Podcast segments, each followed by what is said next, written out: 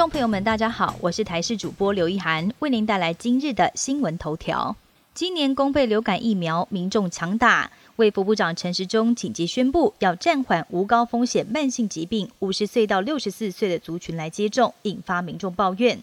今天特地召开记者会说明，陈时中坦言，五十岁到六十四岁族群的行动力过往没有这么高，但是今年一下子冲上来，的确是没有料想到会有这样的情况，也必须要对此紧急做出及时调整。对于宣布暂缓后对基层里长等增加工作负担造成不方便，他也致上最大歉意。同时强调，不是每个人都一定要实打公费流感疫苗，因此就要选定最高效益族群。在疫苗短缺时，接种顺序可以分成三类：第一优先为医事人员与学生，因为接触都是身体相对比较弱的对象，或者是本身有高传播风险；第二顺位则是六十五岁以上长者，还有学龄前的儿童，都是高风险、对流感比较敏感的族群。至于很多人担心会抢不到疫苗，陈时中表示，接种量已经从最开始第一天四十多万剂下降到一天二十多万剂。施打量逐渐缓慢下来，大家不用太过恐慌。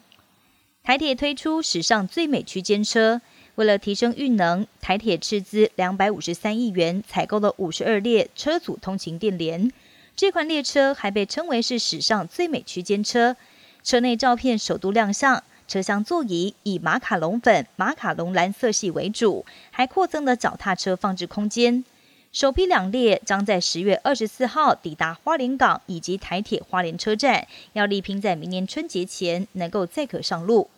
外国音乐家以译文泡泡的方式来台隔离，不用满十四天就登台演出，引发争议。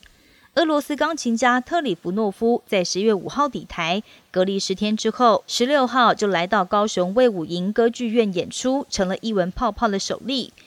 对此，爱乐电台就透过自制广告痛批，说不能因为少数人的昏庸，让台湾防疫破功。面对这样的质疑声浪，文化部长李永德强调，外国音乐家透过专案申请来台，都会经过疫情指挥中心的评估以及核可，不会为特定对象放宽标准。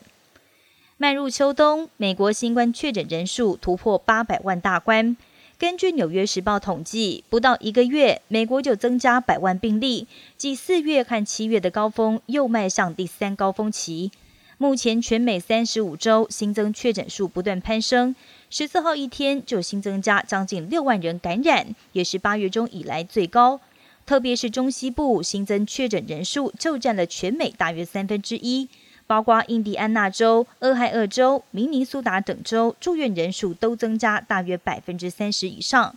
而根据世界卫生组织的最新研究，抗病毒药物瑞德西韦对于降低新冠住院患者的死亡率几乎是没有效用，也无助于病患更快康复。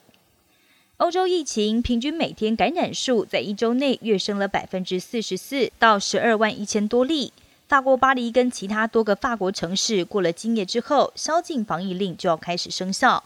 比利时从十九号开始，酒吧跟餐厅也将关闭四个星期，因为医院已经快要被塞爆了。而在英格兰，数以百万计民众在几个小时后就要面临更严格的防疫措施，包括禁止居家访客聚会。疫情升温的威胁，迫使部分领袖敦促欧洲联盟要恢复视讯开会。而德国总理梅克尔也已经取消十一月份要在柏林举行的一场高峰会。